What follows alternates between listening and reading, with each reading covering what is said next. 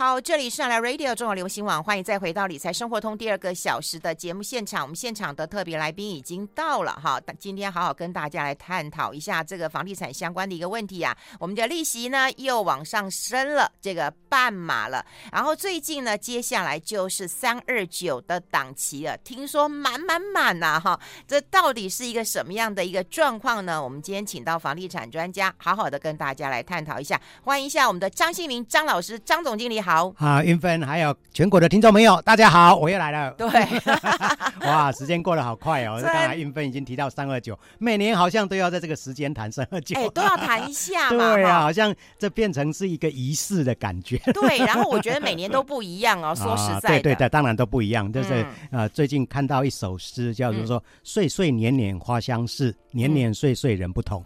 哎呦，哎呦，最近私信大发。对对对，还好不是兽性。大发，很文青哦。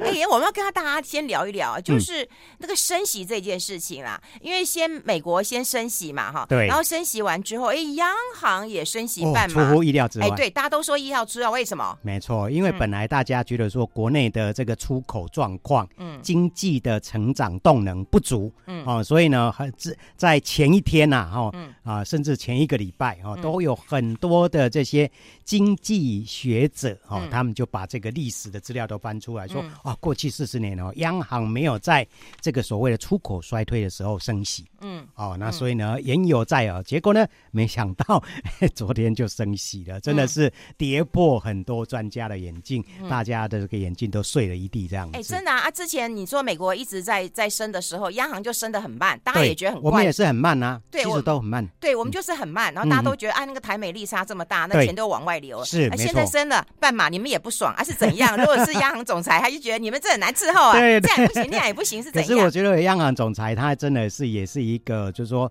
顺了孤意，逆了少意啊。他真的是要照顾面面的方方方面面很多的这样的一个问题点。刚才提到了经济成长率嘛，哦，然后就是说你刚才提到的逆差的问题，再来就是所谓的啊我们的这个通货膨胀率哈，那再来要照顾到这个房贷族哇，这个部分。真的是你照顾了这一方，那另一方可能就会受受累这样子。嗯、特别是跟我们刚才提到的房贷族哦，嗯、哦，房贷族，我记得从去年开始，这个第一季我们在节目中就一直在谈了，这个央行升息到底会对这个市场产生什么样的一个影响跟冲击？那时候我觉得我们是节目第一个马上那啊把他的那个试算都拿出来这样子，升一码、升两码、升三码哈。那现在呢，已经连续升了五次，那都虽然都很。缓和啦，真的是我们的央行啊，真的是很佛心来的，然后他没有像美国一次就升一码，升一码这样子哈，那美国已经升了啊、呃、这个五码以上的，所以美国的一个房屋市场也因为受到房贷利率的一个高。高攀造成他们的一个整个交易量都萎缩。那最典型的一个地方是在南韩，南韩他们的升息的脚步跟美国实际上跟得非常近。嗯，那所以呢，我们看到之前他们的那个呃呃那个总统哈、啊，本来是寄出了二十五个五道的金牌哈、哦，说要来打这个房市，嗯、可是呢，几乎都无效。可是呢，随着新的这个 啊、呃、总理总统上来之后呢，他也没有做什么事，房地产就跌下来了。哎、嗯，最主要就是因为升息升得太大了。哦，对，那那美国啊，那个南韩首尔那个所谓的最精华、最精华的蛋黄区，嗯、房价都跌了两成以上，跌两成啊！对对对，嗯、哇，嗯，哎，那这样看起来啦，哈，就是说真的，呃。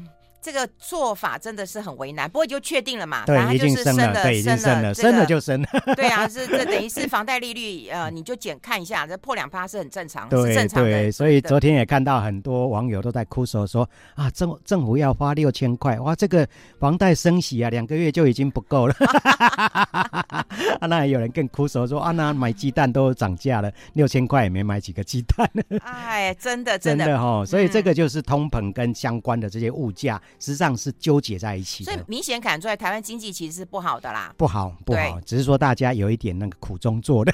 哦、对呀、啊，对呀、啊，对，只能这样子，这样子。对呀、啊，然后最近你知道吗？大家还在问说，哎，六千块可以买什么？他他的意思说买股票的意思啊！我的 妈哟！啊，还有没有人说六千块来买房子。因为之前我们花那个什么消费券嘛，啊、嗯，记得也是有一些房仲做出这样的一个话题，嗯、就说，哎、欸，消费券怎么样来，哎、欸，把它小钱变大钱，来去买房子。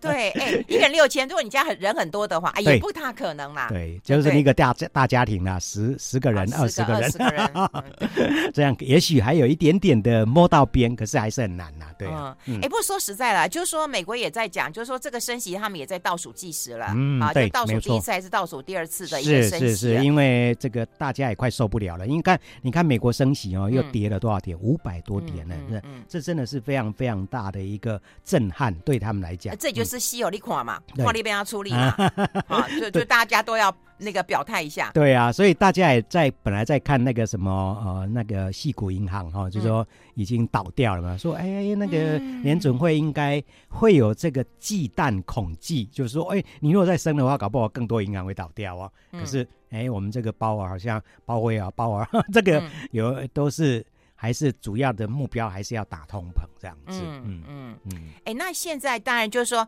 如果你呃有。旧有的房贷族或者要买房子人，大概也可以算一下，就是倒数第一次、第二次，那你就要算你每个月的房贷能付得出来了啊？我觉得这个是一个关键哈。对对，我我今天早上也去玩了一下那个 AI 机器人，我就问他说，房贷升息的话该怎么办？他他 列出了一大堆。真的吗？对对对对，第一个就是说你像你讲了要去试算嘛，就是说哎升一码大概要要多加多少钱，升两码要加多少钱？那另外一个他讲了说，哎你看你要是要用固定利率这个啊这个。讲的很好，对对对对，就固定利率还是说要这个浮动的利率这样子？哎，他然后另外一个你就可以回去旧银行跟这个啊你的房贷人员再谈一谈，说啊你可不可以啊不要升那么多？没有，我要房贷搬家什么之类的，某种程度的优惠协议这样子啊。所以对哦，所以我觉得 AI 机器人还蛮好用的。以后我写稿子可以比较轻松一点。那我要去检举你。对呀，所以我之前我也写一篇专栏，我就说啊，我们这篇文字啊，好像越看越像是 AI 机器人写的，那这个稿费是要算谁的？版权是要算谁的？哎、欸，你哎、欸，你会同意啊？因为你文笔很好，我讲真的，对你学中文嘛，对不对？嗯、我觉得你文笔很好，嗯、你也认同那个那个那个机器人写出来的文章吗？我觉得他写的现在感觉上都还还蛮顺的，欸、就是说他比较不会文绉绉，可是他会写的一些让你感觉上，如果说你是条列式的，他会让你感觉上会非常有有这个条理这样。我待会要给你看一个，我有几个。截图一个很不要脸的，然后 他就说：“你知道夏云芬出了几本书吗？”然后，然后他还写说：“我知道。”然后他出了十几本的书，然后还告诉你说还得过时报文学奖。当然是没有啦，那也给你看看小虚荣一下。哎，那我们谈到就说这个呃这个利率啊，机器人都知道要试算，你自己是人，当然也要去对呀，一定要要去算一下，因为说实在一个月。还是会增加，对，还是会增加你的负担。是、嗯，其实说可能一个月两千块、三千块，嗯、有些人可能就是在那个那个关卡上面过不去啊哦。因为我们讲的说啊、呃，这个一文钱逼死一个英雄汉嘛，嗯、大概就是这样的一个概概念，这样子。嗯嗯。另外那你想想看，如果你一个月是这样挤出来，那你一年哈，哦对啊、大概也是差不多一个多，没错。而且你的正常的生活品质都会会压缩到，对，会都压缩到这样子。好，这要计划一下。嗯、对。那另外我们就来谈谈，就三二九的档期。我们看到的新闻都是抢抢棍哦，这个量非常大，好像都是统计以来的新高点。对，哎，量是价的先行指标。对，好，投资市场是这样，股票是这样子啊，房地产也是吗？嗯嗯嗯，当然啦，我觉得说啊，不管是哪一个这个商品市场，量大概跟。都走在这个价的前面，嗯，那如果这个量事实上是持续在增加的话，它会带动这个后面的价格的一个飙升。那如果说量一直在萎缩，你可能因为我们知道就是有交易才能够撑住价格嘛，嗯，那有些人可能他没有交易，他急着要卖房子，这时候他可能就只能把价格往下调哦，因为买方都在那边等待在观望，所以这时候就会有产生价格破坏效应。所以我们讲的量缩，它会。接下来的应该就会价跌，这个只是说时间的一个问题点。哎，问题它没有量缩，也没有价跌，它现在是量又创新高哎！你怎么解读？我们待会分享一下，好不好？我们先休息一下。I like 好，我们持续跟我们张新明张老师来好好探讨一下，因为我们现在看到就三二七呃三二九的档期真的是强强棍呐。对。然后呢，这量已经这么大啦，嗯，那你说要期待它量缩，然后价跌，不大可能。现在根本就是对不对？量增，然后可能价也不跌。呃，这个部分可能先要厘清一个，就是说预售屋的推案量，嗯，是不是真的是市场的成交量？哦，因为它真正成交还有一个落过那个过程，一段落差。敢推出啊？对，他敢推出，呃，不见得就是民众就会买单。啊、对呀、啊，所以我们讲说，哎，像现在这个目前市场上有两个最主要在做这个市调的哈、哦嗯，第一个是非常老牌的住展杂志嘛，哈、那它也发布了三二九档期，可是因为住展杂志它长期以来都锁定新竹以北。啊，包括宜兰啊，它甚至花莲这样子，所以他统计了大概四千多亿，四千多亿元，嗯、就是说啊、呃，在三二九档期。嗯，那另外一个呢，就是五九一，五九一算是这几年来比较新的一个售屋平台哈、嗯。那它也有去统计，就是说六都加新竹县市，等于是六加一的这样的一个预售推案量，结果呢是八千四百二十五亿，快要接近八千。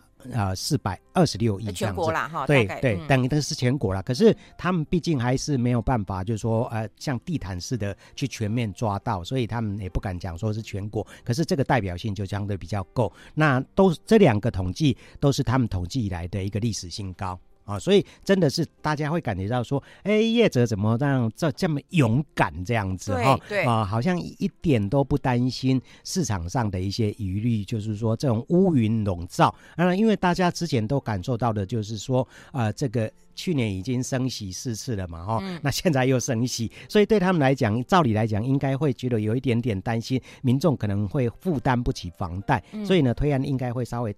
踩刹车。那另外一个就是我们啊、呃，这个一月十号这个平均地权条例修正案，平均地权条例修正案，某种程度来讲，大概是针对就是预售屋了。嗯。哦，那因为他是要把预售屋的投资客给赶出场。如果说哎，这个在今年啊、呃，这个实施这个平均地权条例开始上路的话，嗯，等于会少掉。每一个预售个案，如果说你是一百户的话，可能会少掉二十到三十户的这个投资客的这样的一个买盘，嗯，所以他们也应该也会担心说买盘，我也说这时候推太大量的话，到时候会尾大不掉啊，造成自己的一个余物卖压这样子。欸，那这样反过来讲，会不会因为就是这个平均地权条例，然后要公布之前，我赶快还有一个点点空档，啊？嗯？对，所以这个也就是我们接下来要跟大家分析的，为什么大家都快爆量，在，嗯，这个也是，对对，我觉得运分大概也看出了这样的一个端倪，就是说，哎，大家看看哦，今年如果你把那个行事历哈一到十二月摊开来看，对叶子来讲，他们算一算说，好像三二九 当期最无风无雨哦，因为你刚刚才提到，我们说是，哎，这个下半年也许就会实施平均地权条例，因为现在内政部对外一直来放出的空气，就是说最快的话大概是五月。那我认为说应该是下半年是最最适当的时机点，所以如果说哎下半年实施的话，他们这个下半年就不用玩了，而且下半年又进入到这个总统大选的前哨战了，这时候根本你要打广告啊，都会被候选人的这个广告所淹埋掉，对。对，所以你根本没有效果啊，所以下半年的九二八档期绝对是 all you key 啊哈，没有机会。对啦，上半年三二九嘛，下半年九那个九二八嘛，所以九二八想推的，他也会想要赶快推到。呃，那个三二九来，那另外去年大家也知道，就是说有九合一选举嘛，本来像去年选举要推出的预售个案，它又往后延了，所以这个一个往后，一个往前推，所以造成三二九档期啊这一部分的一个推案量大幅度的一个增加，然后加上就是说啊这个相对来看，哎，这比较没有任何的一个风雨的情况之下，三二九也许还可以，哎哎试着搏一。搏一下看看，哎，这个买气到底如何？也许搞不好就可以让啊、呃、手上的案子能够在哎上半年就卖掉。那也许他们就下半年就可以好好的松一口气去放大假这样子。哦，嗯、你说八千多亿啊，北台湾占一半嘛，哈、嗯，四千亿嘛，哈。对。那这这些产品都是对，都是预售屋吗？对，我觉得运分哈真的是非常厉害哈。当然这里面大部分还是预售屋，有些是新成屋，哦，有些是新成屋，那有些是边建边售这样子。嗯、那那所以我们看到今年三二九档期有几个特色，嗯，第一个就是商办占的非常大量，哟，商商办占的非常大量，嗯、哦，那这个部分啊、呃，就是我们看到金华城改建案。哦哦哦，那一个本来是一颗大球的，对，拆掉改建之后，它要盖成所谓的六星级的啊、呃、ESG 的这个示范的这个办公大楼哦，嗯、啊，他听说案量就有一千多亿了。嗯，如果说台北台湾占了四千多亿，它就占了将近四分之一了。哦，哦，所以这个是一个他每次都要推出一个很恐怖、很恐怖、很恐怖。可是我们觉得说，过去在这种预售市场很少看到这么大的一个办公的一个预售案，而且一般办公大楼也不会说一户一户的像住宅卖掉，他都希望说能够整栋卖掉，这样可以维持他的一个办公的品质跟这个管理维护的这个成本这样子。那就看企业有没有来买单。不过说实在的，会不会因为疫情啊，就大家也都回来上班了。这个部分是有需求是有这样的，确实，如果以目前来讲的话，嗯、商办是还蛮那个供需蛮吃紧的，就是说，呃，我们的那个空置率一直在下降，现在一直在下降，哦，大概也是算是历史的新低。那因为有一些旧商办都在做那个所谓的都更好、哦，还有这个围绕改建。嗯啊，包括像台塑的总部大楼啊，他们也要拆掉，要搬到内湖去这样子，所以造成就是说，我们现在市场上的这个办公大楼的供给是蛮明显有一点点的这个吃紧的啊，所以造成就是说，现在推的这些预售个案，很多人都觉得说，哎，应该还是有一些空间。可是呢，如果说刚才我们提到的这些围绕改建，那在五年后如果都全部盖好的话，那时候就是台湾商办的一个台北市商办的一个这个可能非常非常非常。恐怖的时候了，对，哦、就会又反反反转为供过于求了。哇，哎，所以这是是第一个特色，就是商办的预售案。那商办他们一般都是呃，就是你刚刚讲企业总部可能自用啊，有人会来投资吗？这个投资会有囤房的问题，或者是有炒作的问题吗？会有红单的问题吗？呃，我们现在政府刚才提到的平均地权条例，它是主要是针对住宅。对，啊、哦，所以呢，商办呢，很多人觉得说，哎，搞不好商办，因为刚才提到的，现目前的状况是供需吃紧嘛，哦，嗯、所以相对来讲需求比较强，也许法人就会把他们的资金转到商办来，他不会。受到平均地权条例的一个法人购住宅的这样的一个限制。对啊，因为你法人去买豪宅，我可以管你哦，对不对？那你买商办，那你是自用需求比较多嘛？那你要做投资，那也是看你口袋够不够深。我可以在商办里面开豪华招待所吗？我不知道，我们先休息一下。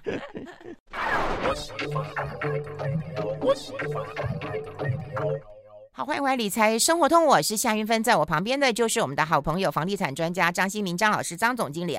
我们刚才也跟他提到了，就是商办的建案占的比例，好，蛮高的，对，蛮高的。那可以投资吗？啊、呃，就我们目前政府的相关的这个规定，嗯，嗯还有就是打炒房的这个指标，嗯、大概都还是指向我们的住宅，嗯，嗯那所以商办来讲的话，不管你是个人或是法人，嗯，都没有任何的一个禁止的一个情形，嗯，可是最主要就是商办为什么比较少人投资？因为它的金额非常高，对对对，金额非常。高，所以造成就是说，嗯、呃，投资市场上那边大家都会把资金放在住宅，对，因为住宅的需求还是比商办的的流通性还是来得快的。啊，所以这一部分大概有这样的一个现象。所以你在提到就是说，哎，那政府把这个投资住宅的或是预售的这一部分的这个大门关住之后，资金应该就会某种程度往商办来走。可是我觉得说，投资商办的都是法人机构，他们会蛮精的，他们会算盘打得非常细。哦，就是说，哎，大概租金报酬率会多少？哦，那这个大概是他们在啊、呃，跟资金把它放在定存或放在其他投资工具上面，会去做一个。全满全盘的这样的一个计算之后，才会下手这样子。嗯嗯嗯，对，因为现在可能法人都希望稳稳的啦。你看发生这么多事嘛，我们刚刚广告时代在讲啊，瑞士信贷啊，什么银行啊，就发生这么多事情。对，他们只是只是想要找一个很稳当的投资工具啊。没错没错，而且现在有一些企业的经营哈，嗯，他们老板如果是真的是专注在本业的话，嗯，他们有强调一个观念叫做轻资产。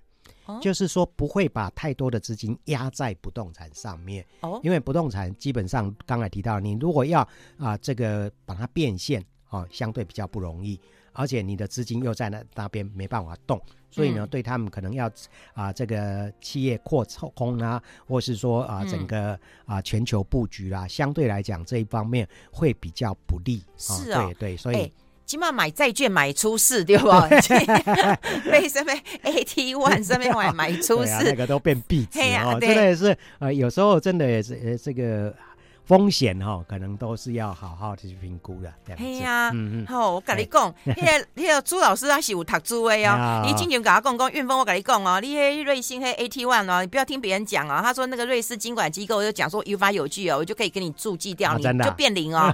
他还叫我讲，我昨天就讲了，就还好，今天新闻有出来。嗯嗯嗯，所以这这变壁纸哎，很难想象，对不对？收听我们的 这呃这个运分节目的一个这个福利，这样子避免你去踩雷的。对对对，也 要靠你们，也要靠你们。对啊，所以这个我们知道，就是说工投资的工具八八款呐。那当然，有些人如果说他真的是传统的观念比较保守的，嗯，大部分的话还是会有一部分会放在不动产。还是有一部分放在不动产。对啊，现就这大大家搞不好又又返璞归真，就觉得哇哇我打刚可以算啊，对对对对对，生产罪，对对对，但就是说政府的确是就是在打压啦，他就是不需要你这样子啊，不然年轻人怎么办？对啊，所以这个也是政府的两难呐。那我们知道说现在这个新上任的内政部部长哈林佑昌，嗯。我感觉上他好像蛮接地气的哈。哎，我觉得有。前几天他去那个崔妈妈基金会，对对。那这个后来又去了那个所谓的啊、呃、社会住宅推动联盟，都是民间非常重要的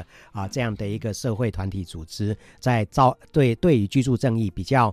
关注的是他们的一个重要议题，所以事实上林佑昌以前我我印象中他也参参加过很多这些住宅的社会运动，是哦，对对对，因为他是比你朋友好啦，他是台大的那个城乡所的嘛，台大城乡所，他事实上都是计划的，对对，都是在呃住宅社会运动扮演非常重要的一个角色，嗯。嗯嗯，比你朋友还好，我尴尬，这个就不做那个评论，辉哥哥嘞，就不做评论了，他现在。应该也是五味杂陈的，哎，因为上面的长官很喜欢曝光，对他应该，对对对，点点点。的，点点的你大概知道，对啊，点点的啊，嘿，嗯，点点较不棒这样子哈，好好，拍给拍给较不会掉钱，哎，那消费者。碰到建案这么大哈，或者说呃有没有机会啊？就是可不可以行动啊？嗯嗯，好，可不可以心动啊？应该这个就是牵涉到我们看到目前推出的这些预售个案，他们对外公布的这个价格啊，嗯，几乎没有看到，就是说真的有所谓要让你捡便宜的这样的一个机会，几乎价格都还是高高挂啊，因为。一直建商就是在今年年初一直在讲，一直在讲我们的成本啊，我们的营造啊，然后政府又是不断的在啊、呃、这个调升利率啊，好像今天就有一个建商跳出来说，你看又升了这个半码哦，那我们这个跟银行借贷的成本又高了，我们一定会把它转嫁到房子的上房价上面。嗯嗯，那当然他们一直这样讲，一直这样讲，可是因为刚才提出了这个。推案量这么大，嗯，真正到市场的时候就要见真章了。那可是业者现在比较啊贼的一种方式，就是说他们不会明目上降价，嗯、他们会在其他的方式，哎、欸，可能 under table 的送给你这个家具啊、家电啊、装潢啊之类的，哦，甚甚至有些就是强调就是说，哎、欸，工程零付款。啊，就用这些比较变相的这种降价的方式，让你可以哎比较轻松，或是感觉上哎买到的是相对还划算的一个房子这样子。嗯嗯嗯，对，就是说他不会在价格上面给你低头啦。对，没错。哎呦，那要捡便宜还真的是还是不容易，困难还是不容易。那你说，你看韩国，你说一下子就跌个两成，对对，没错。所以，可是我觉得我们现在央行这个所谓的啊、呃，比较是温和式的升息的动作，嗯，它还是有那个温水煮青蛙的效应啊。就是说到，也许到下半年，我猜测下半年的话，嗯嗯、因为刚才提到很多哎政治的选举啦，还有啊、呃、这个政策打炒房正式上路，嗯，这些会让一些小咖的投资客或是中小型的建商，他们真的会受不了。就会受不了了，嗯、所以我觉得说现在你也不用急着出手，就是可以到处去看房子，因为案子这么多嘛，啊，嗯、到处去喝咖啡啊，多多跟他们聊一聊。哎，搞不好现在可以有咖啡喝了，因为之前疫情嘛 都不行，还要预约嘛，哈，对。那现在希望就是口罩有再松一点啊，可能可以就去喝个咖啡了。没错，多大家跟他们多聊聊，哎，了解一下他们的一个实际状况。那等到下半年，也许慢慢以逸待劳。啊，这样子，不要急着出手。好、嗯、好，哎，那另外就是说哈，呃，台积电的一个效应，好像在高雄的男子区当中，大家有点泡沫了哈。嗯，这个会不会是让这个呃台湾整个造镇式的这样的一个建筑或者这样的一个住宅会出现一些动摇哈？价格的松动，我们待会讨论。我们先休息一下。I like 好，我们持续跟我们的好朋友张信明张总张老师来谈一谈啊，因为有台积电的一个呃效应嘛。对，之前哇，在南部哇，几乎是大爆发这样子。嗯，哎、嗯，那、欸、南科就没问题，就到了南子之后，南子 对，大家都说啊，有有泡沫了，有泡沫了哈。现在是市场上有两种说法，一种就是说在高雄哈，因为。啊、呃，它算是台积电最南端的一个这个布局嘛，哈、嗯。那可是呢，这个发布消息之后呢，哎，隔没多久，市场上就说啊，我们会先 hold 住哈，因为这个没有急着要那么样快的来新建厂房，所以造成之前那个很一窝蜂的，包括中部新竹的招租客都往南部跑哦，造成这个。不只是南子哦，甚至那个什么桥头啦、嗯、左营啦，周边的这些区域块，几乎都跟着水涨船高、嗯、哦。然后这个房价几乎都是这个三级跳这样子。那南子更不用讲了，南子事实上过去也是一个加工出口区啊，那也是中油的很大的一个总部。那中油拆迁到拆迁之后呢，就是这一块空地，就是有一部分要给台积电来盖厂这样子。嗯、那可是台积电呃这个。开开心心的对外公布了说要盖厂之后，嗯、没多久又说可能没有那么急着要盖，嗯、因为他们这后来被政府也压着到美国去盖嘛，对，对不对？对，所以呢，可能资源上面一时一下子没办法这么快就转回到又又在高雄设厂，因为毕竟刚才你提到南科那边他们设了好几座厂，哦，嗯、那个很多很多营造的这些相关的业者就是说，只要台积电他们那个开始开工哈，哦，我们的找不到营造工人，他们也这样他们。那个营造工人的那个薪资啊，都是用是薪日薪来算的哦。他们那个日薪都非常的惊人，让他们找不到工人这样子哦。那现在呢，这个你讲的，哎，热潮好像有一点退掉啊。所以呢，特别是男子这个地方，过去可能有些人喊到三字头，甚至有些更猛的说要喊到四字头，可是现在几乎都有一点在在消退的这样的一个情形。那当然了，我觉得说男子的这个地方不是完全没有它的一个机会点，因为它有一个。非常大的卖点就是，除了台积电可能会兴建之外，它本来就有一个高雄大学，这个是国立的。哦，那我们知道国立大学，它往往在周边都会创造出所谓的大学城的效应。可是，而且它是国立大学，我觉得还好。国立大学对，基本上它还吸引了呃蛮多的这些呃这个啊、呃、好的教授、好的老师，还有就是说他们的学生素质也都比较高这样子。所以在高雄大学前面那边有一个家乐福，那边那个商圈周边的这个居居住生活机能也都还蛮不错。可是呢。嗯楠梓区这个地方，它也有很大片的重化区，有些地方我们看到最近的照片，有些还是在长草的，所以它的供给量还是不容小觑。就是说，你不能啊、呃，因为说哎呦台积电的效应，有这个大学城的效应，就啊、呃、可能盲目的投资，还是要以自住。以自住为最主要。如果说你是在南子这个附近有这个工作机会，或是在桥头啊，桥头也有这个工业区嘛，所以你可能在这边有工作机会的话，在这边买房子，如果是在二十几万的话，应该都 OK，都 OK 啊。如果说到三十万以上的话，就可能要考虑了。嗯啊，可是之前都已经是买到买买到套到了啊。啊，那些可能我觉得都是投资客跟着跟着投资客在在在进进出出的人呐、啊，所以可能也要自己后果自行负责这样子。我们也没办法，也没也爱莫能助了这样子。对，哎、欸，只会说实在的啦，哈，就是还是要有工作机会啦。对，就是工作机会是最主要。我们会觉得房价会涨，就是当然要有人住，那人为什么要住那边？就有工作嘛。对，所以刚才提到了，就是说，呃，楠梓啦，还有桥头这些地方，以高雄市这几个行政区里面呢，他们在去年还是人口有增加，可是整体高雄市的人口是在减少的。嗯，哦，所以我最近也碰到一个房仲同业，他们就他也说，哎、欸，高雄好像也是呃提到就是有台积电效应啊，或者是说呃高雄啊这个现在的建设好像蛮多的，不只是环状轻轻轨啦，还有这个相关的啊重大建设也都一再一再的完工，所以有些人啊在个过年期间去高雄玩，都觉得说，哎、欸，高雄好像。蜕变的感觉哈，有那个华丽转身的感觉，所以他也问我说：“哎、欸，他也有一点心动，想想要去高雄买房子。我说，那你要看你买在哪个地方，因为有些地方它人口还是在外移的，而且没有工作机会。哦，所以这个是相对。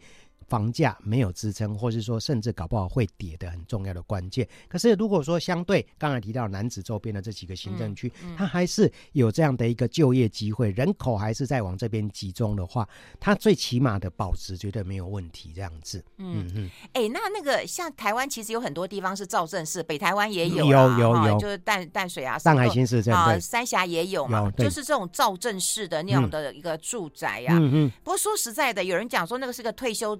退休的住宅，可是我真的有一个朋友，嗯、他就是退休了，然后就买到大大大，对对，反正买买到那个什么湾那边去了。我也我也不要讲，就是什么湾那边去了。那他也是说啊，的生活很舒服啊，什么什么的。对，可是我发现一个问题了。他就不跟我们见面了，因为他跟我说出来一趟太麻烦，对，很很遥远。因为 他年纪当然也比我们大很多，可是他出来一趟太麻烦。太麻烦。我觉得阿里刚破，对，阿里刚破，除非是你家有朋友邻居。对对对，就变成说他要在社区里面，或是他在造镇的周边啊，有他的这个亲朋好友，大家都哎就就来做邻居这样子。那你跟他嘎的呢？那没有的话，就是我们讲的，我妈常讲那句话：“狗叫差狼滚啊！”狗狗叫 差狼滚。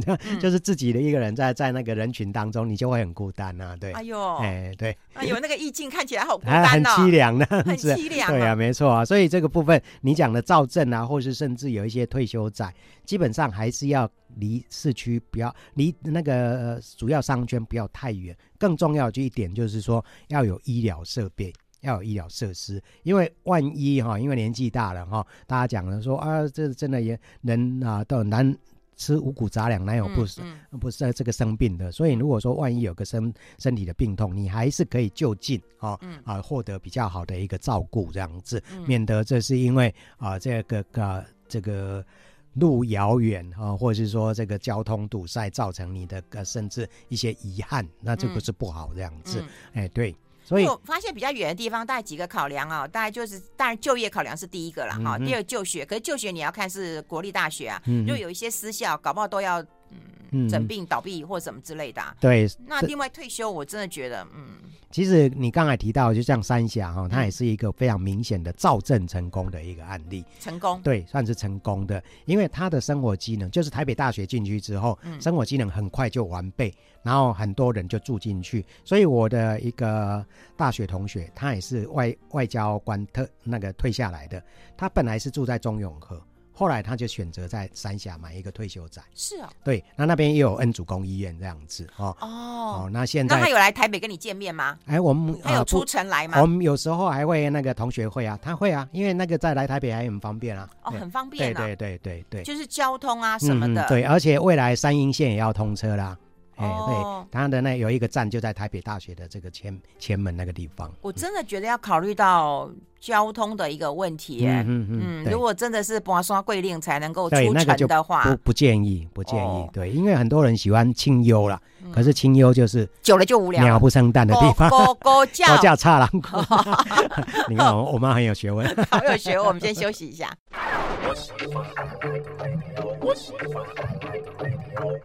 好，我们持续跟我们张总、张老师、张委员 张董事、张董事、亚基会的董事，对对对，房委员会委员，对对对，嗯，哎，那我们来谈一谈哦，另外一个呃趋势就是我们发现到全台湾哦。嗯都是小宅当道。那你说北台湾之前啊，哈，都带小宅嘛，因为单价高嘛，哈。北台湾已经呃流行了很长一段时间。对，可是我现在发现中南部啊，我们现在看到报道也都在都在流行小宅，这为什么？呃，我觉得这个有几个原因。第一个就是都会化的必然结果啊，因为你都会化的话，呃，这个很多人就往都会去找工作。哦，那所以呢，可能也许就像我这样单身从北漂的来台北，哎、嗯，可能你该刚开始的时候经济能力不是那么强，你可能就是买一个小房子。哦，嗯、那另外一个就是哎少子化，哦，少子化造成就是说，哎，也也许搞不好是那个顶客族啊、哦，或是说啊、呃、自己的单身的，他也是可能买一个小宅，有自己的一个窝。那另外一个就是说我们讲的这个所谓的三代不同堂的这样的一个情形，很多小孩子他年纪大了。他不希望再跟父母住在一起，他也希望说可以独立有自己的空间。所以呢，即使说他们买不起大房子，可是他可能买一个小房子，让自己呢有一个自我的天地。这个也是现在很多人年轻人的一种想法，这样子。对，哦，嗯，又或者是说我只有想到说不用跟公婆住，但是我可以住近一点。对，这个也是就是现在有一些建商他们在推案的时候会有这样的一种诉求。卖点诉求就是大概这样子。哎，但是小宅要，以前在北台湾也出现过很多的问题嘛。有，哈嗯嗯。那我我们现在要怎么看这个小宅的一些美眉嘎嘎？啊，我觉得说买小宅的话，还是要注意一些。刚才你提到的，就是说避避免去踩雷了哈，因为它真的很多啊。我我我形容就是说小宅它的好处是什么哈？就是说，哎，这个。麻雀虽小，可是五脏俱全，它什么样的一个功能都有。嗯、可是呢，它的缺点是什么？就是说房子小，第一个你就会看到，就是说它的格局非常的糟，嗯、哦，有些甚至就是哎只有单面开窗，哦，甚至就是说通风采光非常不好，哦，所以这个部分你在宅找小宅的时候要注意它的格局，哦，最好是一个楼层不要太多户。因为一个楼层太多户就会变成复杂啊，进出的人就会多。那因为小宅常常都会有投资客，投资客他们也许是纯粹是要赚价差的，那这个部分可能转手就会比较多。那有些是赚长期租金的，那住进来的是谁啊？是阿猫阿狗，你也不知道，所以造成就是说那种龙蛇杂处的情况也会蛮多的哦。因为我也听过一个专业的包租公然后他。买房子就是要出租，那我说，那你万一那个房客走掉空置，你不是就没有租金收入？所以他是什么样子？他说宁缺毋滥。啊，宁滥勿缺。啊，宁滥勿缺，因为他就是要把它每个月都填满这样子，嗯，所以有时候那个房客啊，他他说几乎是三教九流都有这样子，好可怕哦。对，所以这个部分你就说，因为房东他这买了这个房子，他一定要有稳定的租金收益啊，那你也管委会也没可不可能禁止他说啊，你就不能租给谁，不可能租给谁，所以这个就是你在啊自己如果说是呢要自住的这个所谓小宅的话，一定要。数量也不能太多，对，哦、那这样多了就复杂了，多了就复杂。那另外一个就是生活机能跟交通条件，因为生活机能是维持小宅很重要的一个关键。这些人为什么要有一次自自己的居住空间？他大概不会开火，所以他必须要在周边有吃的、有喝的、有玩的这样的地方。所以这个也是一个很重要的关键。再来要交通方便，如果是在捷运站周边的话，这个是首选，是首选。所以，因为我们知道，就是说买小宅的人大概都不会开车。哦，因为他也没办法再 afford 再去买一个车位这样子，再买一部车，所以基本上你一定要有公共交通工具。那即使说，哎，周边没有这个捷运，你至少你要用那个 U Bike 的这个租借站，因为我们现在台在大台北地区那个 U Bike 非常非常的普及哦，你只要骑个 U Bike 哦，花个几十块，哎，就可以到捷运站，很快就可以到捷运站，对，或是到高铁站。嗯，哦，这些都是一个不错的一个选项。因为我有个朋友真的也是买个小宅啦，哈、嗯，就是这个小宅进去真的只有七八平这样子了，哈，那也没关系，反正、嗯、对他自己住 OK 啦。可是我觉得有个大问题就在于哦。就是他没有，他没有管理员，然后我就说你怎么没有管理员？哦、他说管理员五点就下班了。哦，啊，那因为可能是有有我们那边有一个社区是这样子。对，那管理员下班呢？嗯、那但是那你东西又没人收哎。嗯哼。对呀、啊，那你要考虑到，如果说你常常会有东西要要收的话。对啊，现在倒是啊、呃，小七啊这种啊、呃，这个都可以在那边。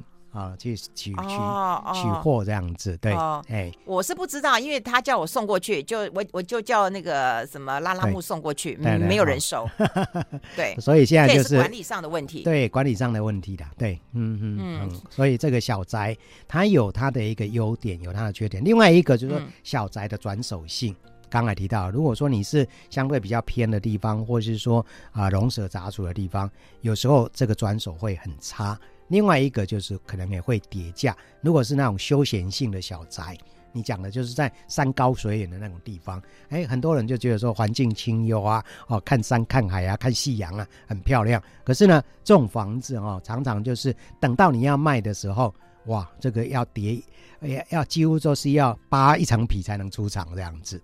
嗯、啊，而且我说实在啦，好事不出门啊，坏事传千里啊。嗯，对我这也是我娘讲的。然后你想想看，如果你们这个社区有出问题的话，对对吧？你龙蛇混杂的很多什么什么哈，对，没错，人出没的话，那你说你要脱手，人家可能也要考虑一下。嗯嗯嗯，对，这个也是一个很大的一个关键点，尤其是它的社区多哦，嗯，那又是一个很明显的高楼的话，常常会有人变成凶宅这样子。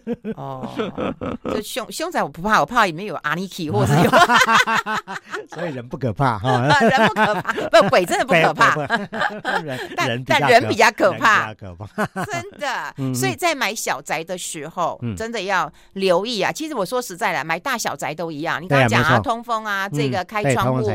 对不对？然后社区啊，对不对？人员呐，嗯。可是我最怕的就是我听到你讲那个零烂物缺，我简直是吓死了。